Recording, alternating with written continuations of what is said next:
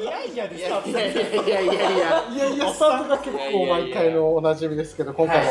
ゲームクリエイターズギルドラジオ会議室、はい。シャープ14になりますね。多分14あそんなに似てるんです14回もやかってるんですよ。はいすごい。はい。14回やいやい。や月長い4月9日版です9日ね。ですね。はい、始まってきましたよ。今回からもう最初からはい。ちらっとゲストがインしてるパターンですけど、はいそうですね。まあ自己紹介から始めましょうか。はい。はい。えー私、えー、と MC まこちんでございます。ブエナスノーチェス。そしてはい、えー、毎度おなじみゲームクリエイターズギルド主催の宮田と申します。はい。はい、で今回はもうゲストで。いやもうすでに。普通なの？はい、こ ういないんです。かベルスノーティスみたいな。のないんですかはだって滑ってるんだもん。14 14回。も14回滑り続けてる。から4回も滑る人が2人いたらちょっと辛いでしょうけど、確かに僕は普通で。今めっちゃビクビクしましたもん僕。一個話聞いてないのに急にブエノスノーティスみたいに始まるから嘘でしょと。そんな振りあると。はい、はい。ちょっと今回からね、もうゲストも最初からインして、はい。ちょっとまこちんのオープニングトークだけでは場が持持たないいので、ねはい、あゆレディ株式会社代表の村山さんです。村山君しろです。お願いします。いやいやい。や、いやいや最近どうですか？いやいやいやいやいや。オープニングトークがあるらしいんで、はいそうなんですよね、なんかそれはさ一回だけやらせてた話なんで、それが終わったらちょっと村さんの話がっつり。そうですね。いや、はい。僕ねこの場で予言をします、おね予言をします、はい。はい。あの僕好きな映画僕映画好きなんですけど、はい。そのオールタイムベストの映画が、はベストベストワンが、はい。えーと「シャイニング」っていうホラー映画。スタンリー・キューブリックはい監督、ありますな。はいであれめちゃめちゃ好きで、はいあのまあ、めちゃめちゃそのホラーのこう原点とも言えるような演出であったりとか、はい。画期的な、はい。あそういう演出、はい。でかつこのダンジョンめいた屋敷で、はい。あの追いかけっこみたいなことをするわけです。よ、でちょっとこう、えーと特殊能力を使ったりするような、映画なんで、はい。結構この SF チックなところもありつつ、みたいな感じ。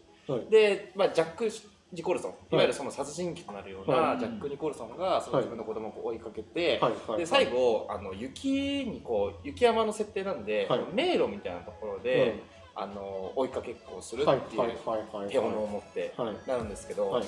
僕ここで予言したいのが、はい。次の「Dead by Daylight」のキラーはジャック・ニコルソンだ。結構これ処理難しくないです僕の毎回のオープニングトークの悩みわかりませんどこにこう行くのかな。そうそう結構長尺の割に最後のの処理がすげえ難しい難しいですね。難しいですね。これ難しいですね、やっぱそうだと思いますよ、優しく包み込む。優しかった。よかった。なんか僕のやっぱスキルが足りないのかなと思ったんですけど多分ゲストの方言ってるのが難しかったですねなんかずっとあの毎回傷ついてたんですよ。ねあ気づいたんですか？あまあ、傷ついてたんですよ。うん。今日今回も救ってやれなかった。んでやっぱ私死者を間出してしまったに入れないからいけないんですよ。確かに。そう。あいつも入りにくいし。ずーっとこうなってるんで、はい。間に宮田さんにこう聞くとかなるほど。そう入れるといいかもそうですねまあ Dead by Daylight 楽しいですからね、はい。終わらそうとしてる。あしらいが見えた。早く切ろうとして。る そうね、はい。はい、そんな感じでやってきました。か、そんな感じです本題もゲストもいらっしゃるんで。そうですね。はい。はい。はい。で、あの先週から続き、続きじゃないけど、先週実はあれなんですよ。あの、ボイスラジオとかを専門にやる会社を、その、去年の新卒でいきなり立ち上げて、すごい。あ今回ゲストで、えーこんなボイスラジオ音声の可能性が広がっていくので、こういうことやりたいんだって話を熱く語ってえいただいたそうですね。回からの村山さんですよ。すごいですね、はい。え聞いとけばよかった。確かに。冷まってもらっていいですか？冷まると。冷まると、前回の。前回ケツに、はいそう話したのがもともと ASMR の話ですね。うん。なんか、あこっちのケツになんか入れる話じゃなかったっけ？普通になんか入れる話したのケツに電球入れる話ではないです。触りだけしかしケツないにできる話は大丈夫。大丈夫。大丈夫音声とどうつながるんですそかれ後で。前回のオープニングトーク。オープニングトークまだやってたんだ 前回の話くんは、ああの、もともと結構そういったボイスラジオと、シナリオとか書いてた、あえーそうそういうのが好きな子だったんで、で、ボイスドラマっていうのを自分で作ってたりして、もうそっちに特化した会社を作ろうっていうのでうん。作ってでちょうどあのラジオの先週の次の日が発売日でそれで結構ランキング入りしてましたね。えー、すごいすごいはいすごい。すごい。SMR で本当にその結構、えーイチャイチャ系のやつとかで作っておいてまあただいろんな方向性の可能性が今後ありますよねって話で、そうですここの中でラジオ会議室で話したのがいやメタルスライムを切った時の音って、本当は違うよねっていう、あるいはゲームとかのズシューみたいな感じじゃないですか、鉄でしょ？はい。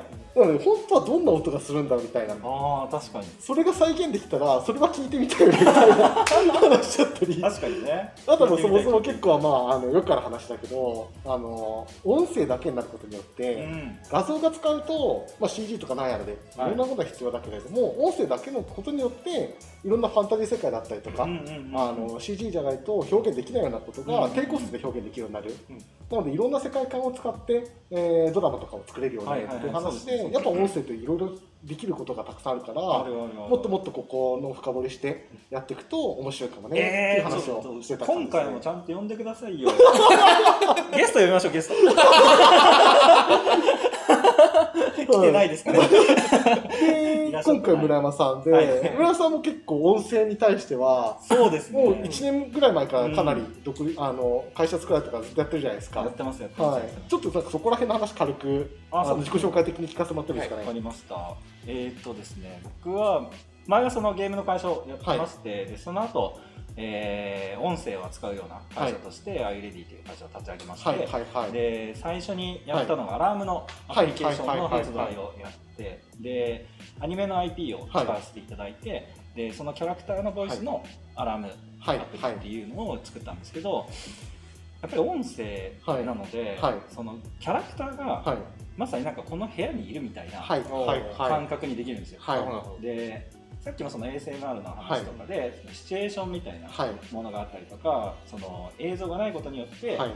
別のシーンにしたりとかっていうのがあったと思うんですけど、まあ、それと一緒で音声だけなんで「うん。おはよう」って言っはい。たそのボイスはいだけでも、はい。例えばその今部屋の中で行って、はい。そこを聞いたとしてはい。も、はい。はい。まあ、会社の中ではい。仮眠してて聞いたとしても、はい。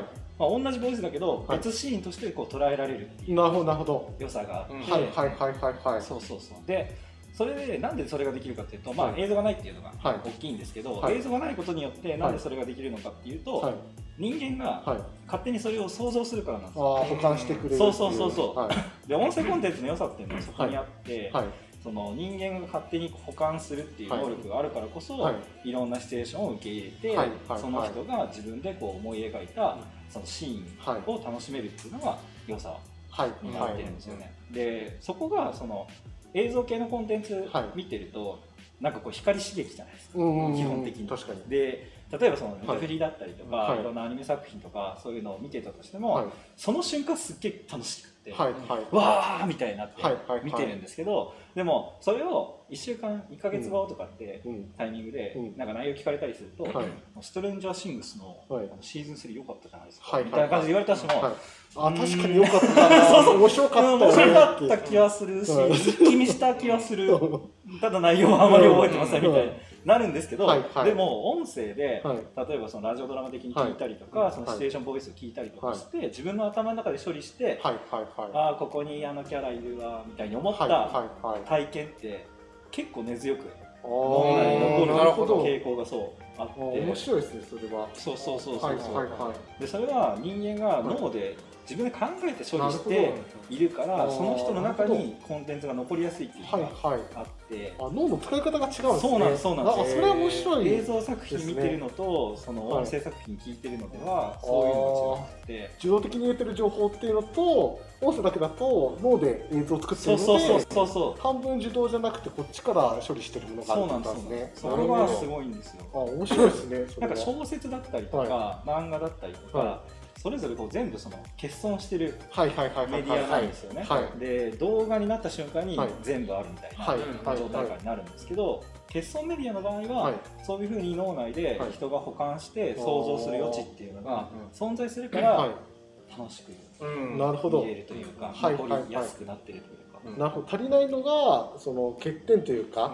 あじゃなくてむしろそこが長所になるそうそうそう。なんですね。そうなんですよ。で小説だと、はい、その保管しなきゃいけない部分が多くて、はい、なるほど結構なその妄想力を持った人間じゃないと楽しめないっていうのがあるから、はい、なんか本読むのはちょっとみたいになる人はいるんですよ、で漫画はすごいちょうどよくって、まあ、昔からそのアニメ見たりとか、そういうその保管をするような能力を人間が得てる場合が多いから、はい、漫画をパッと見たとしても、はい、なんか勝手にこう脳内保管で音声入ったりとか、はい、なんかこう動くだろうなみたいな思ったりとかできる人が多いから、漫画コンテンツってあんだけ、はい、い。ろんな人がこう楽しめるものになってると、なるほどですね。そうそうそうそうあ面白面白いですね。面白いですよね。そういう考え方すると確かに、うん、そうでしょう、はい、そうなんです特性がそういった観点の違う考えてもなかったですね。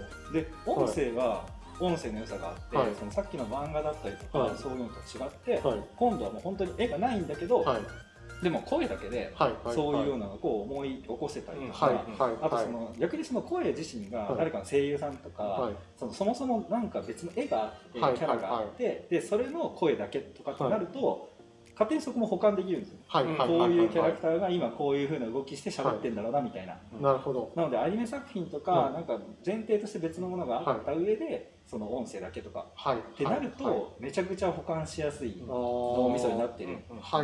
のでアラームのアプリケーションは、それがうまく働くわけですよ。なるほど、ね、なんかのキャラクターのファンの人が、そういうようなアラームとかを聞くだけで、あの映像みたいな、ああそれ勝手保管してそうそうそうそう、あの子が寝床に来て、パジャマで起こしに来とるみたいな、そこまでこうつながるんですよね、他の絵が。なるほど。そう見てるから、そうそうそうそう。でもそれは自分脳内で考えたから、印象として深いんですよ。なるほど、ああそこは確かにユーザーがそれこそあの作ってるそうそうそうそう、作品でもあるって感じです、ね、そうなんですそうなんですそうなんです。ユーザーが作る側に転じることで、はい。はい。愛着って深まりやすく確かに。なるんですよね。はい。はい。そうするとユーザーごとにストーリーがあるみたいな。なんかあの数年前から言われてるナラティブみたいなそうそうそうそうそう。でもあるって感じですね、うん、そうですそうですそうです、えー、面白いな。面白いですよね、はい、なんかああどうぞどうぞ。なんか僕その経験がすごい、はい一番最初にあったなと思ったのが、はい、あの小学校の時の音楽の時間の「魔王」って曲、はい、あれがめちゃめちゃなんかそのそれぞれのあの馬で走ってる情景だと思うんですよね、あれは僕なんかこういう感じなんだろうなって想像したんですけど、多分全員違うけど大体同じじゃないですか。それはまだ僕覚えてます、一番最初のその経験かもしれないですね。いやそれなんですよ確かに。今こびりついてるの魔王は。怖いなって。馬に走りながら逃げてくる。シーンはありありと鮮明に思い浮かべますね。なんで逃げてるかわかんない。全く覚えてないですよね。なるほどですね。あいや突然の自己紹介からいい話になりました持ってますね。さすがですね。はいはい。だからお客さんがそういうふうに関わることによって、なんか愛着を深めていくみたいなコンテンツって世の中にたくさんあって、で、まあ SNS とかもそうですよね。そうですね。キャラクター性のあるそのアカウントだったりとかにこうリプライかけたりとか、そういうのもそうだし、あとはなんか VTuber とかそういうので YouTube の中で活躍してる人に対してコメントでこうアクションしてでリアクションもらうみたいな、そういうインタラクティブ性がある状態っていうのもなんか愛着が生みやすいようなものとして。存在してるなって思います、ね、はいはいはい。確かにな。あります？はい。結構その VTube のとかの話が出たところでえー、お日の丸チャンネルさんがあこんばんはキング。こんばんはキング。こんばんはキング。こんばんは新しい単語があこれ14回繰り返されてるやつじゃない全くあの今初めて初め初めての、はい、こんばんはキング。こんばんはキング。宮田さんもらったらいいんじゃないですか？使ってきましょう今後使ってきましょうこんばんはキング。今後使っていただきます日の丸チャンネルこんばんはキング。こんばんはこんばんはキング。仕事中って意味、うん、はいはい、そう、あ、まこちんさんの頭に対して。どうした、それ。また染め直しました。染め直してしまいました。いいですね、これインタラクティブに。まさに今話してた。あげます。あげます。あ、こんばんはキングいただきました。ありがとうございます。ありがとうございます。使っていくことに。そう、あの、今回から、あの、ゲームニュースも取り上げていこうっていう。あ。試みがゲームクリエイターズリード、14回やってて、はい、いつもこのままダラダラって 話してたのでまあそれはそれですごくあの面白かったですけど、はいはい、まあ中にはカレーの話しかしない回とかあったりするので自由すぎるカレーとチャリンコの話でしたね。カレーとチャリンコの話。あったりするのでなんかもうちょっとやっぱゲームクリエイター向けに、はい、あ最新のゲームニュースとかも届けつつできたらいいんじゃないかなと思ってまして、ね、とは言いつつちょっとどのニュース取り上げようかねって、さっき村山さんと話したんですけど、はい。はいいや最新ニュースでなかなか話せる内容はなかなかないです。残念すぎるでしょ。この打ち合わせ残念すぎるどれもなんかちょっと重い話だねみたいな。アップルアーケードとかもなかなか話せるところは話せるけどなんかちょっと重い話になっちゃう。重い話になっちゃうかもしれないところで、はい、ちょっとニュースとしては鮮度は落ちるんだけど、うん、やっぱり馬娘すごかったですねっていうふうな話で、はい、特にさっきの互換性のあるものっていうところで、馬娘ってもう最初からマルチメディア展開といいますか、もうリリースがあの最近ではあるけれども、それこそ「ウマ娘」の VTube のゴールドシップとかは、もう23年ずっとやってたんですよね。でアニメも大人気じゃないですか。そうですね。そうゲームが始まる前にもういろんなものが進んでるっていうので、なんか。まあ、ゲーム自体も発売が遅れたりしたじゃないですか、そこで、まあ、しょうがなく先に進んじゃったのかなっていうところもありつつ、でも結構ゲームって実はその順番の方が正解だったりするんですよね。まあ、逆に言えばゲームが先でメディアコンテンツが後のって、なかなかうまくいかないケースが多いですよね。そこのところで結構そのゲームとその他のメディアとの展開っていうところは、まあ、結構さっきの村さんの話が出てきましたけど、多分そこら辺はすごく面白い関係性があるんだろうなと思って、はい、なんかこのニュースでちょっと村さん語っていただきたいなって感じすっごがすっごもこ出してきて、はい、バーンみたいな、ね、全部お前にバーンっていう、まあ、振り方は徐々に考えてくるっていう。っていうふうに毎回あのー、今ホットのニュースゲーム業界のニュースを取り上げて、はいはい、業界の先輩方のコメントをいただく、ね、確かに、はい形式だとなんか結構あの僕たちも聞いてて面白いし、そうですね。まあ、ゲームクリエイターの皆さんだったりとか、ゲームクリエイターを目指している皆さんの何か参考になるんじゃないかなと思っていて、いいはい、でさっきの、最初になんかそのアニメーションやったりとか、結構ドキドキしますけどね。そうですね。アニメーション自体がダメだった時どうするみたいな確かに。話もね、はい、あったりしますよね。あ、ね、まあ、あの会社が作るから、はい、そんなことにはならんでしょうけど、うん、でも、はい、そういうドキドキは正直ありますね。結構ゲーム業界でゲーム作ってると、うん、アニメ合わせとか、そうそうそうそうそうありますよね。すごく多いんですよ。アニメ合わせってどういう？アニメのリリース、アニメの放映に合わせて、はいはいまあ、先に作るだったりとか、はい、その盛り上がりのピーク点をそこに持っていくだったりなるほど。アニメが終わったタイミングでちょうどゲームを出すみたいなでアニメとか、まあ、もちろん、まあ、ゲームもちろんそうなんですけど、はい、まあ、枠を買ってるじゃないですか、うん、なのでゲームがちょっともうちょっとかかりそうですっていうので、はい。アニメちょっと1か月出してくんないっていう。話してまあできないんですよ、はいはい、当然ですけど、はい、大事故なんですよ、はい、なのであの思惑として一緒にドーンとアニメゲーム同時連動でやっていこうって話の場合はもうゲームが遅れることは死を意味する。感じになっているのでもう現場はピリピリですよね。なるほど。これはどうする？開発期間ってね、なかなか読めないところも読めない、ねありますもんね、しかもその面白い面白くないやってたら、どうしても伸びちゃう伸びちゃう、いやなので本当にそこは毎回やっぱりリリースタイムとかで大会議が行われることですよね。このままもう突っ走って出しちゃうのか、い。やでも絶対このまま出してもよくないよね。もっと収めた方がいいのって話で。でこのあとは政治的な力。とかどうするべきだ是か非かみたいな、うん、ありますよね、うん、そういうのばっかですよね。ばっかです、ね、終わった後に出ちゃうから、うん、もうシーズン2に合わせるかみたいな。になんだらみたいな、さっきの村田さん言ったようにそのじゃあアニメでヒットさせて、ゲームでっていう時にちゃんとアニメがヒットしてくれるかっていうところのドキドキもあると思いますし、逆に言えばその後の場合っていうのも結構ドキドキというかそうですねそうですね。そのアニメで盛り上がることを期待して開発費とか全部食っちゃってるわけじゃないですか。だここでリリースしてアニメが始まって、ここでボーンって売り上げが上がるんだぜってみんな信じていて、これどうだどうだみたいな おやおやこの日が怪しいぞみたいな調率なんだあれこの絵は大丈夫かなみたい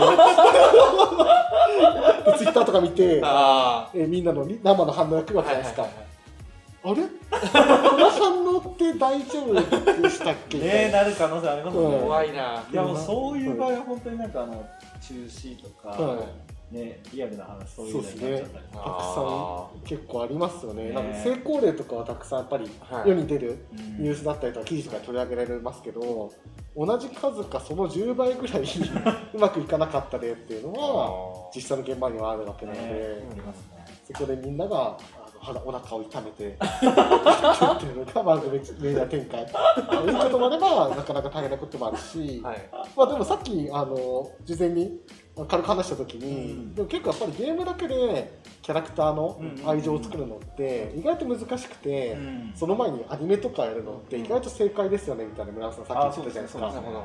そうやっぱりなんかそうですね。ゲームの中で、まあ、表現できることって限られたりとかしますし、はい。あとは結構その馬娘さんの場合は、期間も良かったんじゃないかなっていう、結果的には。なんだかんだ良かったんだと思うんですよ ねずっと期待して待つみたいな、感じもありつつ、でもその待つ間を保管するものとして、そういうアニメーションがあったりとか、あとはね、その VTuber のやつもね、まさにそうですけど、2年、3年やるんですそうですね。はい。2年、3年間ずっとそれやってるって、本当すごいですよね。確かに。番組中どういうふうに事前登録を扱ってたんだろうって気になりますよね。ずっとずっと事前登録中っていう話はああれてたと思うんですけど。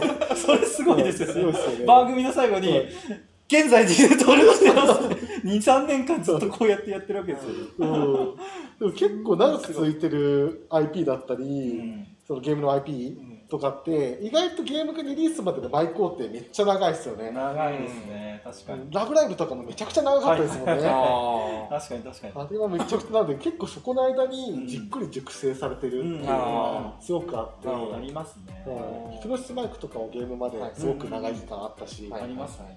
確かに確かに、結構愛を育むのっていきなりゲームだと結構なかなか、うんそれも全然パターンとしてあるんだけど、はい、意外とドラマ CD だけだったりとか、設定だけだったりとかの方が、さっきの保管じゃないですけどそうですね。そういうのありますよね、はい、そのアイドルものでしたら、はい、例えばそのライブを開催していくっていうのを、そのゲーム出るまで期間やってたりとか、そういうのもありますし、やっぱり何かしらの形でこう愛を育む、はい、行為をそうです、ね、しておくっていう、そうゲームって結構まあ開発費的に考えても、うんやっぱ最後のドカンっていうものもあるので、まあ、さっきアイドルみたいな話もありましたけど、うん、じゃあアイドルがいきなり武道館から始まったら、その後ってしんどいじゃないですか。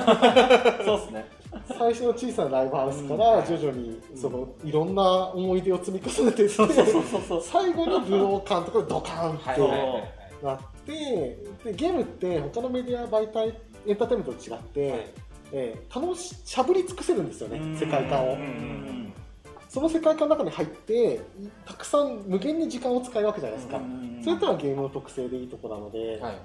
えー、だからいきなり最初にこの世界で無限に遊んでくださいって言われても まだ別に愛着がないので、はいはい、いきなりよくわかんない世界にやってきたぞって なっちゃうので迷っちゃうと思うんですよね。はいっていうのもあるから。ありますね。まあだからなんかその IP ものが強かったりとかっていうのは、うん、そういうのありますよね。それはすごく言われてますね。まあドラゴンボールでしたりとか、もうずっとそうやってこう愛を育んできてるコンテンツだから、もう誰が出てきたらどう感じるかみたいなのってもう計算できるものとして存在したりとかして、それはそれでゲーム作りやすい。本当ありますよね。結構そこうちのあの石井とかが、あ何石とかが前すごい前に言ってた10年ぐらい前に言ってた方で。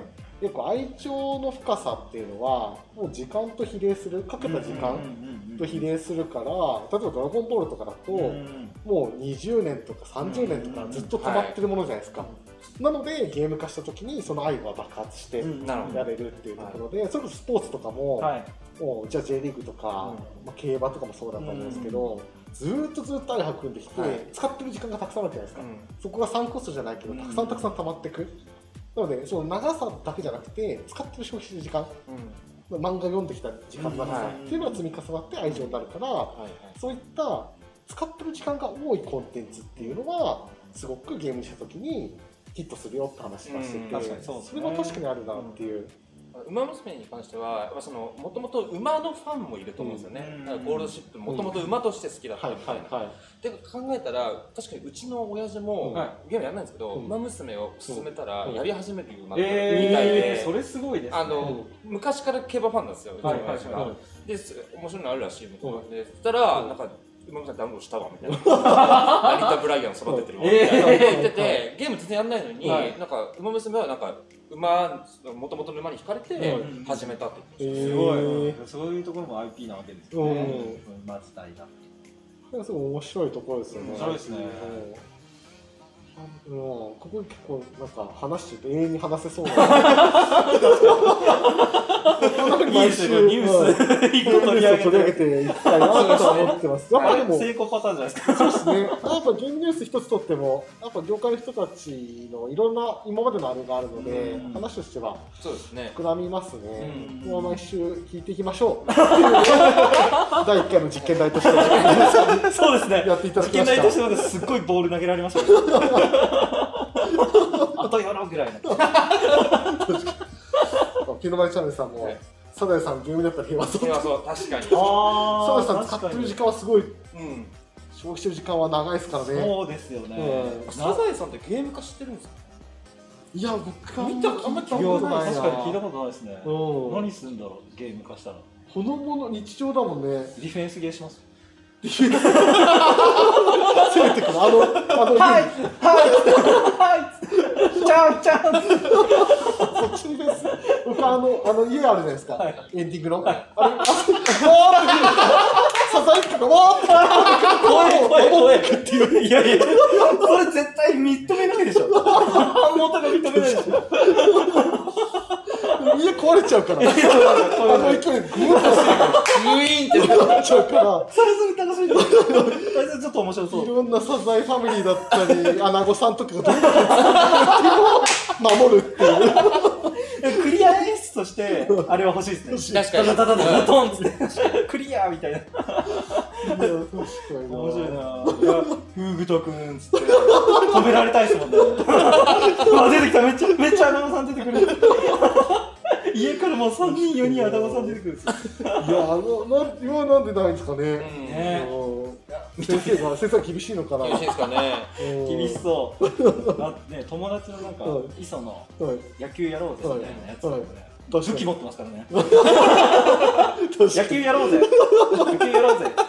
全然できそうだけどね。中島。中島がブンブンブン手振って襲ってくるわけでしょ。確かにドームでお財布落とすゲームがピノマリチャンネルさんとしては。比較案が。ああドームでお財布落とす。ドーム？ドームとは？そういうですね。いやーが、はい。でまああのゲームニュース取り上げたところで、はい、まあ、こんなコーナー毎週やってきますよっていうところがありつつ、はい、いや今日はも今日はというか、はい、まあもともとゲームクリエイターズグループラジオ会議室って名前の通り、はい、まあ、ゲームクリエイターズグループ自体が、まあ、あのみんなで協力して、ゲームクリエイターゲーム業界を盛り上げていこうというところなんですけど、まあ、あのゲーム自体、ゲーム自体みんなで協力してやっていくっていうところのコンセプトある通り、まあ、会議自体も,、もうオープンで、いろんな人の意見をどんどん取り入れていこうよっていうのがもともとの、このラジオのスタート地点ではあるんですよ。はい、なのでこういうふうにゲストとしていろんな業界の方をお呼びして、まあ、我々だけじゃ出ない、うん、えー、いろんなアイディアっていうところをい。ただいて、ねはい、なんかゲーム業界のクリエイターが生涯活躍していくためには、うん、どんな僕たちが取り組みだったり、企画やっていくと面白いですかねっていうところを、えー、いろいろお聞きしてるっていうのが実はコンセプトです。なるほど。さとさと盛り上げることなんですけど、実はそういったコンセプトあったりするんですよ。そうです。えー、っていうのは、はい。過去13回で、なんか、はい、いいアイディアだったりとか。あ、でも結構鈴木先生とのからなんか、ああ、そうですね。はい結構ライトな学生とかと、その重いゲームじゃなくて本当にボードゲームにちょっと足したようなアイディアでコンテストとかやったらみんな参加しやすくて、確かに。面白いですねみたいな話とかはやってましたね。はい、そうそうそう神経衰弱だったりいいあのババ抜きとかで一つアイディア足すだけで全然違うゲームになるよね。確かに、ババ抜きに何か足すのと何しますか？ね。って考えちゃうんですね。そうそうそう。なんかその時めちゃくちゃ面白い話しましたね。本当ですか？おじいちゃん入れるとかですか？いや、ジジ抜きって言ってる。ジジがいるみたいな。ババかジジか分からんジジがいるみたいな。絵柄がどっちか分からん。わ、わ、ババ抜きのやつ何だったっけな。なんか、なんだっけな、出ましたね。あの、取れる順番をもう決めちゃうみたいな。ああ、なるほど。話だったりとかで、過激とか生むみたいな話とかが出てましたね。それラジオはみんな読んでいた見ていただければ。アーカイブを見ていただければ、はい、シャープ何本ですか？覚えてないけど。はい。それはそれとして今回は村山さんがそのラジオ会議室でこういったアイデアで、えー、募集してるんですよね。って話をしたらもう企画を温めてきてもらってるってことでいやもうだいぶ温めました、今回はついにここから企画が立案がするんじゃないかなと期待をしてたんですけども30分使っちゃいました。盛り上がっちゃった。盛り上がっちゃった、はい、そうですね、まあ、僕持ってきたのは、そのまあ、さっきみたいにその、音声を使った事業をやったりとかしている中で、はい、えー声だけでのそのライブ配信をするようなアプリケーションだったりとかそれ以外にもそのクリエイターさんたちが複数に集まって一個の作品を作るようなものに携わったりとか、まあ、今までやってきたそのゲームでしたりとかも、まあ、結局はそういうクリエイターさんたちが集まってきてものを作るっていう過程は一緒だと思うんですけど。ってなった時にそういう人たちがえーまあ、どうやって集まって、はい、でどういう作品が生まれるかってすごい面白いなと思ってでまあ、例えばその「ドラゴンクエスト」だったら、有名なの本があるじゃないですか、最初にこういう人が集まってみんなで作ったみたいなストーリーがあるんですけど、なんかああいうふうにこう、まあ、偶然なものもあるし、そうじゃなく集まって必然的に集まってきて、一等ものができるみたいな流れってすごい面白いなと思って。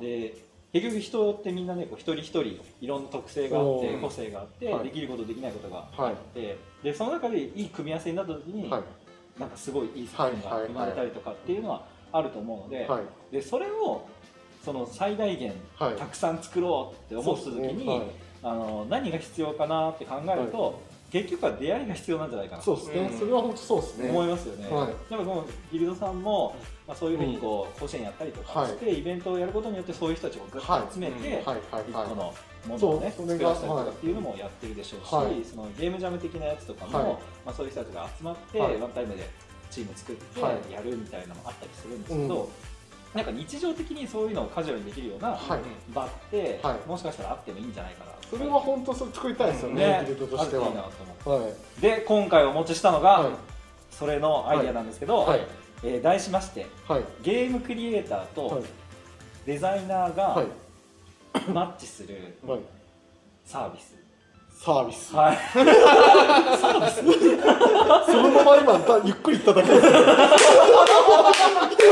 別にタイトルになってなかったはい、わかりやすい。わかりやすい。はい、そのまんま文字にしました。はい。はい、はい。どのように？どのように、なんか、その、甲子園の時にも感じたんですけど、やっぱ一人の人でできるところって、まあ、万能な人はね、もちろんいますけれども、でもまあ、限界だなと、僕もなんかどれもこれもできるわけでもないですし、まあ、皆さんそうじゃないかなと思います、でその中で、まあ、ゲームクリエイターさんとしてやるってなったらそのゲームの面白さとか、はい、なんかこの新しい体験とか、はい、そういう方に振ってるのが多いですし、でデザイナーさんキャラクターデザイナーとかなってくると、そういうキャラを生み出したりとか、そういう世界を描いたりとかっていうのが得意だったりとかあると思うんですよ。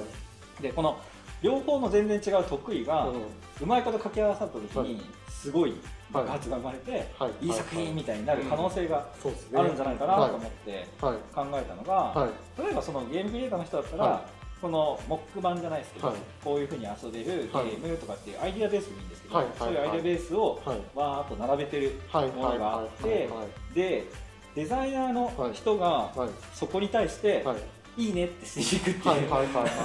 まあ逆でもいいんですけど、はい、でこのキャラクターだけ上げたりとかしたりとかして、はい、キャラがこうわーっている中で、クリエイターの人が、このキャラ使いたいいいねみたいな、でお互いにいいねになったら、まあ、Tinder みたいなもんで、メッセージが可能になるみたいな。形にしたりとかすれば、まあ、日常的にそういうふうにこう、い。いキャラできたから置いとこうとかって、クリエイターギルド内のそういうスペースに置いといたら、他のクリエイターさんがバッとキャラ現れて、はい、あこのキャラ使いたいって言ったらいいね、はい。いいですね。それはいいですね。このゲームシステムをこのキャラでやりたい。と思ったらいいね、はい、っていうふうにすると、なんか雰囲気のあった者たちがそこで組み合わさってでそこで実際にチームになったら、うん、じゃあ今度は甲子園一緒に出ようみたいな、うん、っていうような場ができんじゃないかな、いい。ですねクリエイターのおもちゃ箱じゃないですけどたくさんいろんなものが集まってるところで。そうそうそうそう。そこでプロダクトベースでこの人と一緒やったら面白そうそうそうそうそう。そうですそうです、まさにそういった場を甲子園とかは作りたいと思ってたので、うん、えー、なんかそういったそのウェブ上かなんかにアプリなのかなんかで、えー、それがあるとすごく良さそうですね。うん、うん、それを作りましょう。簡単。それは作りたいですね。スーって、スーって通ってたんですよ。大丈夫ですか？これは検討されてるのか流され、その、最初のオープニングトークぐらいに流されたど。っちなんだろうと。いいっすよね。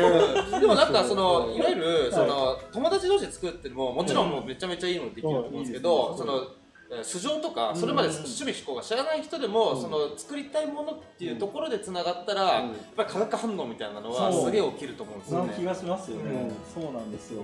なんかそれをねこういろんな、まあキャラとゲームシステムとかっていうのはちょっと分かりやすいかなと思って言ってみましたけど、まあ全然別のパターンでもねいいかもしれないそう今のゲームクリエイター甲子園も、その完成したゲームだけじゃなきゃダメですよっていうことはしなかったんですよ。なるほど。企画書だけでもいいし、絵だけでもいいし、音楽だけでもいいし、そういったのどんどんどんどん未完成でも投稿してくれ応募してくれっていうので僕らそこの中で未完成同士でじゃあもう一緒にこれやりましょう。この企画面白いですね。僕の絵で協力させてくださいみたいなのが本当は生まれてほしかったんですね。なるほど。ただそこのあの土壌が、はい、僕たちの土壌が用意しきれてないので、そういったマッチングのところではなかなかやっぱ生まれなかった。でも実際になんかあ何人かはあの甲子園やった後、うん、サイトにその掲載とかもしたじゃないですか。はいはいはい、でこのチームの企画書の人とお話ししたいんですけどみたいなのが生まれたりしたんですよ。そうなんですね。はい、やってるじゃないですか。なのでもうちょっとそれが常に生まれるようにしていきたいので。いいつ作ってくる じゃあ今から行動納期はいえっと納期を決めないとプロジェクトにならない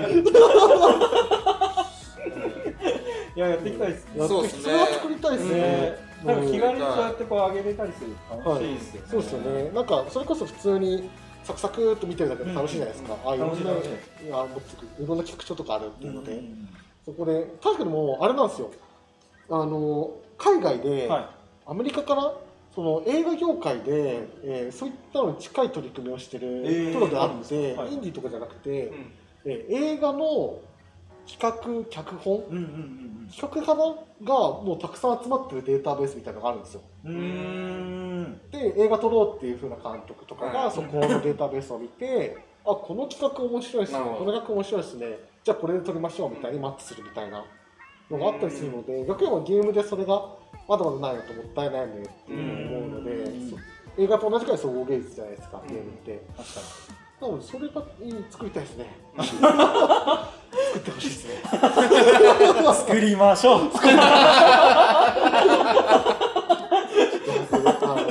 契約は成立します、はいよし、やっていきましょう。企画が出来上がりました。今日はなかったな。じゃあ、打ち上げしますか、あれ？まだ時間ありますか、そうですね。そうですね。いや、これはでもどういうふうに作っていくといいかっていうのは、ちょっと、具体的にちょっと話していきたいですよね。はい。お、コメントも結構いろいろ来てますね。はい。ひろきさんから今までで一番面白いと思ったら全然話変わっちゃうんですけどちょっとアイディアを考えながらさっきのマッチングのやつのアイデアを考えながら昇級系的に質問に答えてきました、今までで一番面白いと思ったソシャゲは何ですか？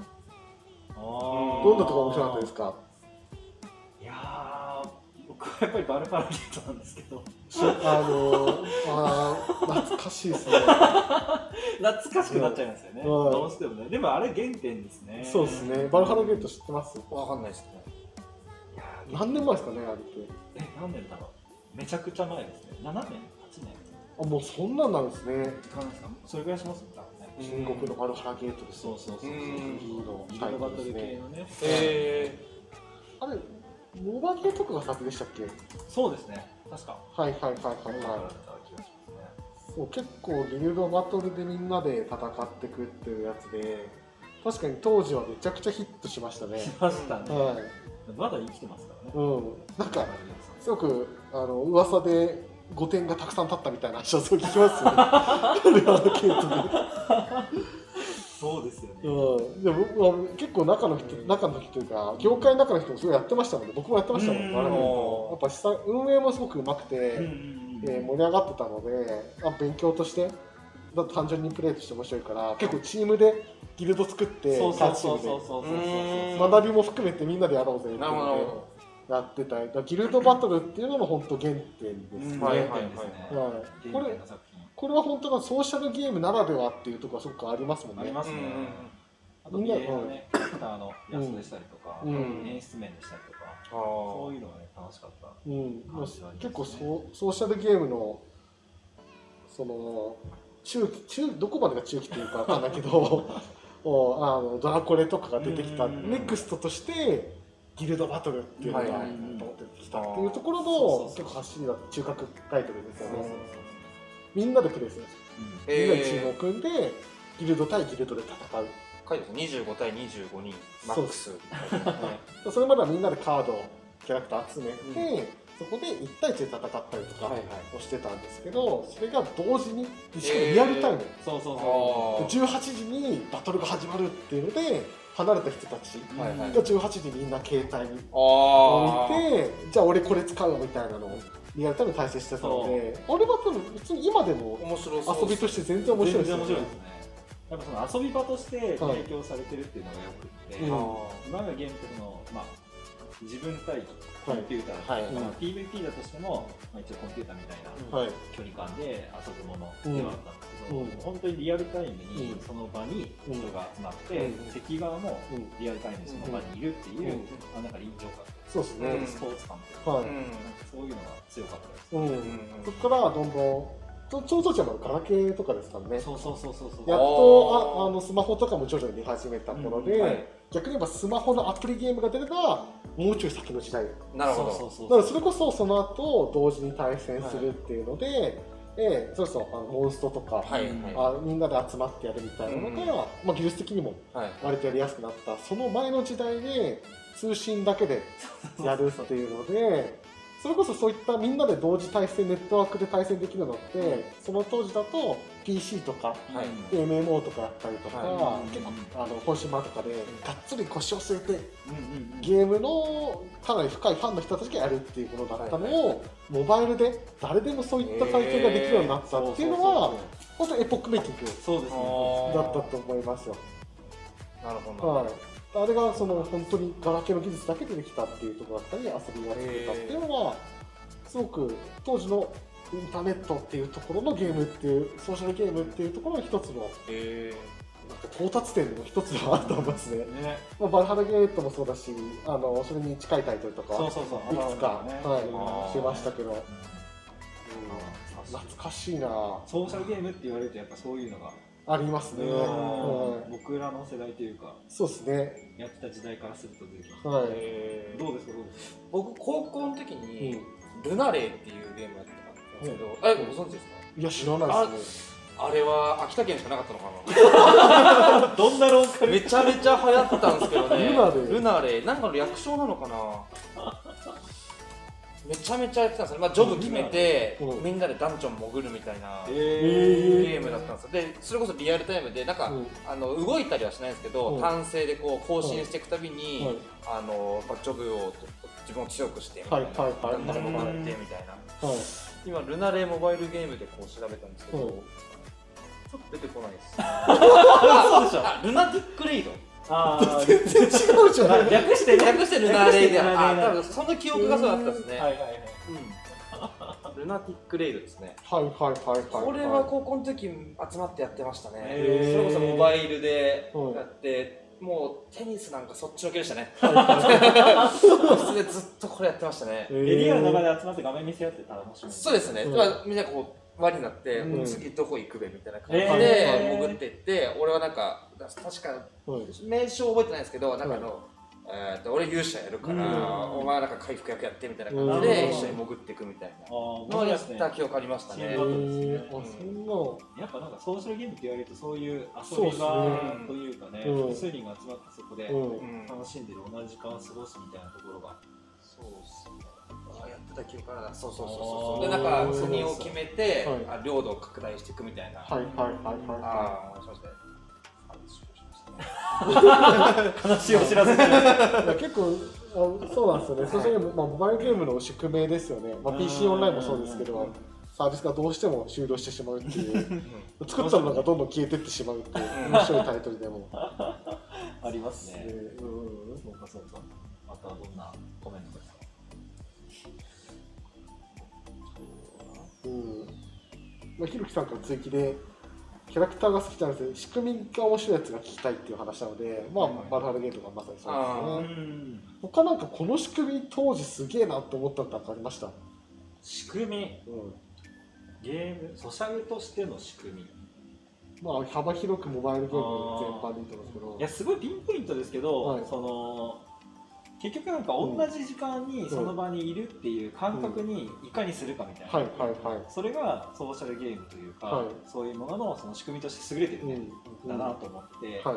まあ、例えばさっきのギルドバトルは本当にリアルにいるんですけど、でも非同期でも同期してる感がある。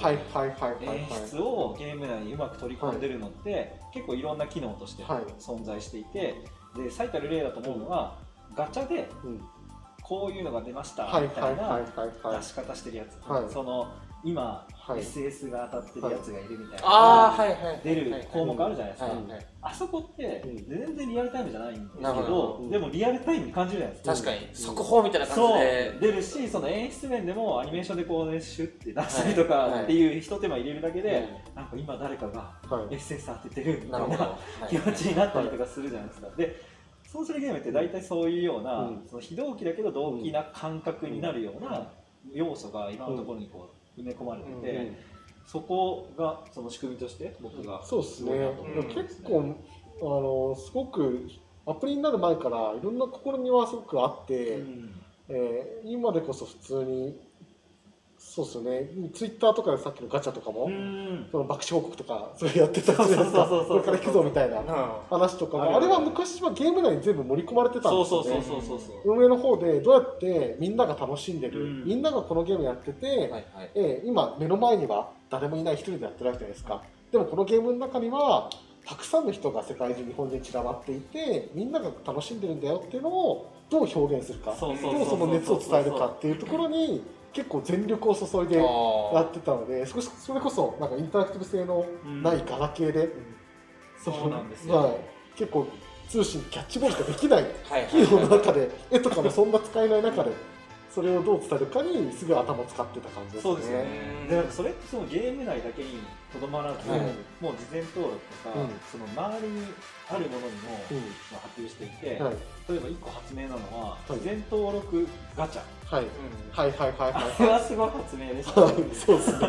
事前登録のタイミングでガチャができて、でその時にいいのを引いて、リリースを待つみたいな。なるほどでそのいいのを引いてになるまでに何回もこう毎日弾けるみたいな仕組みになってるから、うん、SNS 上にこの人がこういうに弾いたみたいなどんどんどんどん出てくるわけですよ、っていうふうにその事前から盛り上げて楽しませてその動機にさせるみたいなその弾き方をさせてるんですねいい発明はものすごくたくさん実はあって、はいえー、細かいものだけでもたくさんあるしそれこそ今だとみんな本当に当たり前になってるチュートリアルってコンシューマーとかでずっと別になかったんですよね。多分モバイルからですよねあれって。ソーシャルゲームからの脈ですよね普通になって基本的には買ったものはあの説明書を読んで ちゃんと読んで知ってゲームをプレイしましょう。で分かんなかったらもうそれはあんたの責任よっていう。それこそ攻略本まで用意してプレイするぐらいの感じだったじゃないですか。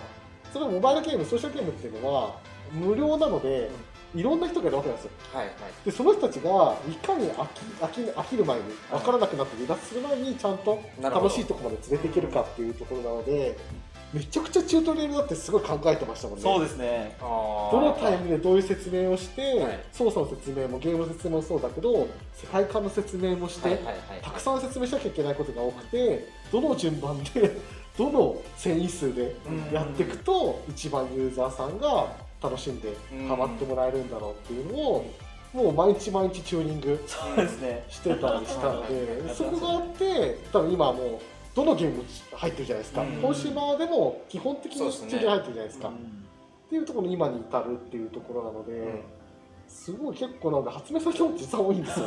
多いですね、はい、チュートリアルって確かにそうか、はい、えー、ちょっと長いなっていう場合ちょっとたまにあるんですよね、この時。忘れた。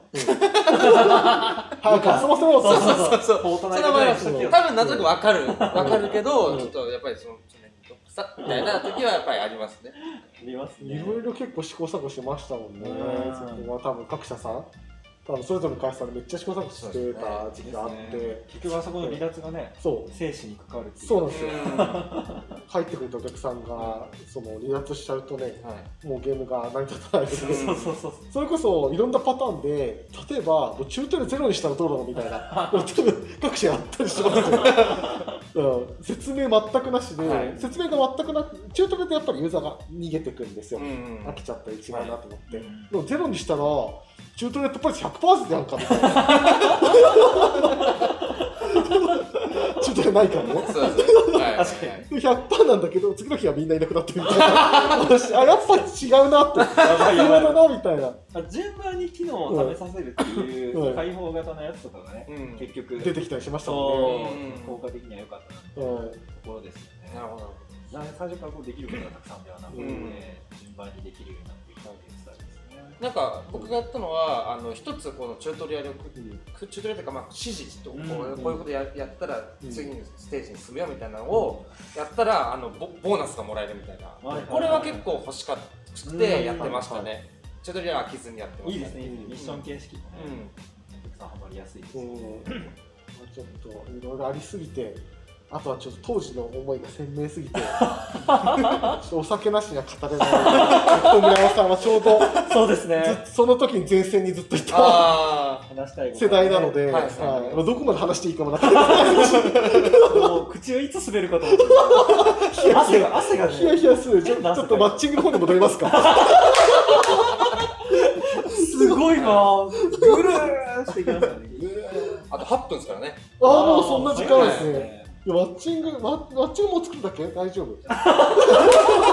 作れる。作れます？来週。作れます作れます。来週。紙で作ってきていいですか？僕からね。僕からね。まずは僕大事ですよ。毎週僕のコーナー作ってみたいね進捗はどうですか？みたいな。村山の進捗さっきのギルドバトルとかじゃないですけど、はい、そのギルドのチーム組のノウハウあれもすごく結構各社技術めちゃくちゃありましたね。システム含めてやっていてだって面白いギルド同士の組み合わせ、はい。うん、仲間の組み合わせをしないと、うん、そもそもつまんないんですよチーム戦なのでそうなんですよ。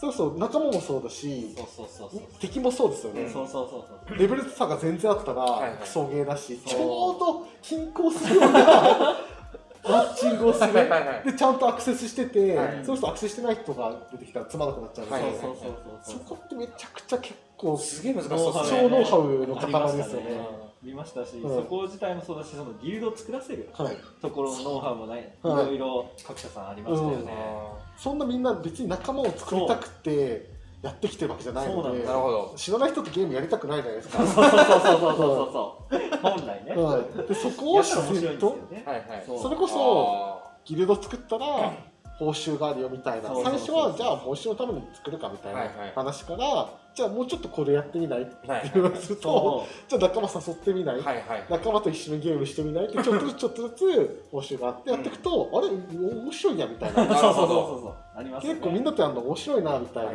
のでどんどん活性化していくのを組んでいくので。あとはなんかイベントごととかでね、うん、そのワンタイムでギルドを作らせるようなイベントやったりとか、そうありましたよね。そのお試しギルドそうそうそう、25人みたいな大所帯じゃなくて、5人ぐらいのグループで今日一日頑張ろうって、へマッチングされてそこで担当しませるみたいな。やってみて、楽しさを伝える。なるほどなるほど。でその中で一緒に頑張ってる人が例えばいたとしたら、じゃあこの人とギルド組みたいなみたいな方に転じてるみたいな。そう。それも出会いですよね、うん、確かに。ここら辺のノウハウをうまくクリエイターマッチング確かに。取り入れていけたら、多分今にはない。それこそマッチングとかの方の考えてる人とはまた別軸のいろんな仕組みとかあの発想とかある気がするので。そうですね。なんかその辺はそのゲームだったら、うん、まあ、能力値だったりとか、はい、そのまあ、レベルだったりとかいろいろそうステータスというかそういうのがあるんですけど、はい、クリエイターさんの場合はどうなんでしょうね、はい、なんかやりたいジャンル感方向性だったりとか相性だったりとか。そこのパラメーター化が結構難しそうだと思うんですよね。どうですか？あの、はい、いろんなマッチングアプリを駆使している宮田さん、知らんけど。知らんけど。マッチング王みたいなのやってる。マッチングはすごいやっぱあらゆるマッチングを、はい、試してみた結果、えー、やっぱクリエイターのマッチングも自然と分かりますよそのクリエイターさんが実際にマッチしたゲームを見てるじゃないですか、はい、なのでそういう人たちはなんかどういうところでしっかりあったんだ。ろうなみたいな確かにな、うん、でもあ結構それこそ近いところの話だと、うん、ビジネスマッチングアプリとかもすごくあるじゃないですか。あああります、はい。結構大きなところ、うん、大手大手というかヒットしたものだとイエンタさんとかあってあれとかは結構僕とかも使ってたり村田さんとか使ってました？イエンタ使ってましたね。そうあれは結構面白い人と会えるんですよね。あれあれとかも本当プロフィールがいちいちバーッと出てきて、であと本当にタグみたいなので属性マッチングされてて10人あの10人か5人とか、まあ、勝手紹介されますから、ね、勝手紹介されてああ面白そう面白くなさそうっていう、売り分けてお互いに面白そうってなるとちょっと会ってみますかみたいな。そうですね。確かにその勝手に紹介がいいのかもしれないですね、うん、こんな先ありますみたいな。そうそうそうデザイナーさんと組みたいっていう人がですね。自分で探しに行くとね広大にあったりとかして、ね、はい、ゲンタの場合だったら昼に10人ぐらい紹介されるみたいな決まりがあって、はいでそのタイミングで今日さっさっさと、いいねよくないねみたいなのをやって、い。いねになったもの同士で話すみたいななってて、1日10人とかのあれがあるので、えーまあ、その持ち越しはないですからね。そうそうそうそう。1日10人やんないと明日20人にならないので、はいはい、あもったいねえなったら10人一応見とくかみたいな。ペペペペってでまた明日みたいな。へえー、ありかもありかも、どういう人に会いたいみたいなのを事前情報として入れといて、デザイナーさんみたいなにしといたら、それが50人ねデザイン作品がバーッと紹介されて。でその人の作品みたいなやつがそこに並んでたりとかして、うん、あ合いそう、うん、あこれ面白そうみたいな、うん、組みたいなみたいな、うん、そういうのはできそう、うん、そういうのはいいかもしれないですね。そうですね。あとはまあ、実際にその使う人にちょっと聞いてみたりして、まあ、どういう人に会いたいのかというか、はいはいはい、組みたいと思ってるのかみたいなのを聞いて、でそれに合わせてやっていくっていうのがいいですかね。うん、ここら辺がやっぱマッチング王としての 契約ですかね。いやなんかあのねよくあるマッチングアプリでやられてる事例とか出てくるのがあるから、はい、イエンタっていうちゃんとしたビジネス いや投じてくる。狡猾さ。するりと。かわしたな マッチングはねめちゃくちゃやっぱあのまあ、どうマッチングさせるってめちゃくちゃ面白い話なんですよね。そうですね。結構いろんなそれミクシーさんとかも、はい、それ専門の結構小会社がグループの中で研究所持ってるぐらいですか、ね、あそうなんですね。そうなんですね。ミクシーさんだったかななんか結構結構が。やっぱそれ学術的な動きで、はいはい、僕も一回高知工科大学だったから、はい、そこのゲーゲーム理論を研究してる教授の方に話して、はい、じゃあどういうふうにマッチさせていくと、うんうんうん、みんなが喜ぶのかうん、っていう話のその理論を研究してる人がいて。面白い面白い面白い、それって本当にいろんな学術的な深さがあるところなんですよね。なので最初から一番第一優先第一志望第一志望でやってってお互いの第一志望をつなげる方法だったりとか、うんあいろんな組み合わせ次第によっては余っちゃう人が出てくるわけじゃないですか、はいはい、で逆にそれが全部余らない形で無作為でも、今度は満足度が上がらない。なるほど。どういった組み合わせでやっていくかっていうのってもうなんか数学的な世界になっててめちゃくちゃそれって実は深い領域なんですよね。そうなん。はい、そこにいろんなものが組み合わせてるのので、うんえー、なので結構マッチも侮れない領域ですよ。そうですね。侮れない、ね、ちょっとこの後みんなでやりましょう。実践編で。綺麗に落とした。じゃあ残り1分なのでちょっと告知回りを、はい、はい、やっていきます。えっ、ー、と、でしたね。本当ですね。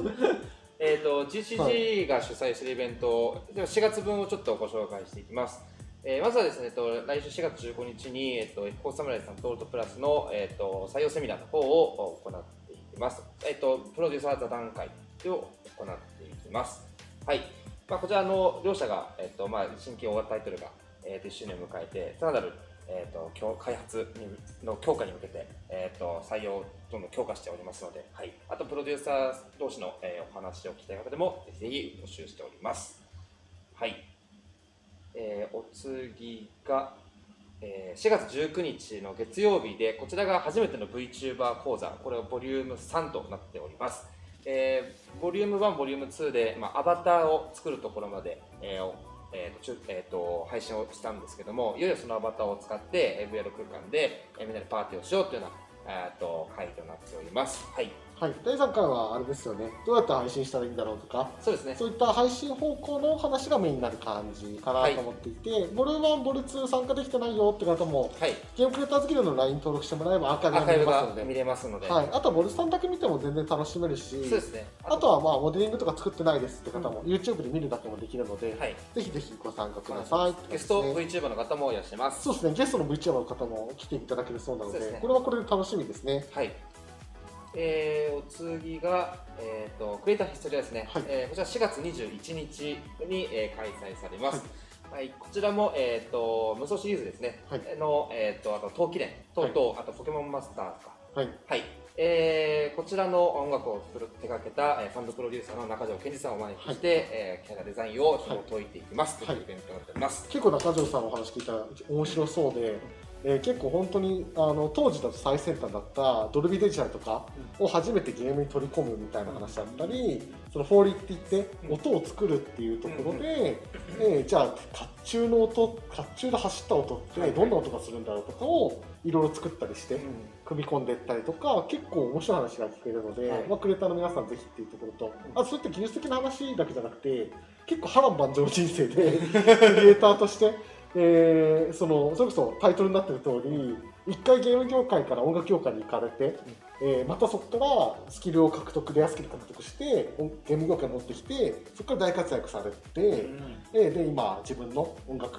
の会社さんを立ち上げてゲームあの音楽のクリエイターとして最適な会社を作る、うん、一番活躍楽しく活躍できる会社を作るってことでやられてる人なのでなんか学べるとこ多いのかなっていうふうに思いますね。はいえー、こちら4月のイベントは以上となります。皆さんぜひご参加ください。はい。あとはもうマッチングアプリのデータマッチングアプリの完成を皆さん楽しみにして楽しみにしてください。はい、楽しみに。はい、ちょっと村さんが進捗を上げてくれると思います。そうですね。ワンコーナー、はい、今日のマッチングコーナーです。はい。村さんの方は何かありますか？僕の方はですね、はい、そうですね、はい、なんか今あの会社の中で、い、ろんなその新サービスを立ち上げる会社さんに向けて、はい、えー、実際にそれを利用する想定のユーザーさんにインタビューするような事業を最近始めまして、なんかあの新しいサービスを作るときって、はい、えー、まあ、どういう人が使うのかなってイメージはあれども、はい、でも実際にそういう人に話を聞いたりとかっていうのをする機会ってなかなかできなかったりとか、あの限られたりとかすると思うんですけどそこを逆にあのお手伝いさせていただいてでその部分でこうユーザーにこうヒアリングする方法っていうのも結構難しいんですよ、うん、でもそれをうまいことオープントークで広くお話を拾い上げて、はい、でサービスにこの辺りが使えそうっていうのを分析して、えご協力するみたいな事業を最近やってるので。気になる方は村山君四郎で検索いただいて。出てくる出てくるツイッターなのかフェイスブックなのかで。DM いただければ。DM いただければ。よろしくお願いします。はい、よろしくお願いいたします、はい、ありがとうございます。はい。じゃあ今週はこんな感じで、ちょっとオーバーしちゃいましたけど。はい、はい、皆さん今週もありがとうございました。また。来週アディオスアディオス